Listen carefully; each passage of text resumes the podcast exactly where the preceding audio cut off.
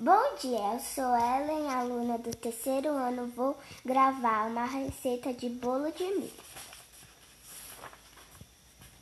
Ingredientes: uma lata de milho verde com água e tudo, meia lata da mesma de açúcar, uma lata da mesma de fubá, quatro ovos, dois, duas colheres bem cheias de farinha de trigo uma colher e meia de chá bem cheia de fermento em pó. Modo de preparo: bata bastante todos os ingredientes, depois acrescente coco ralado, fermento e, mis e misture.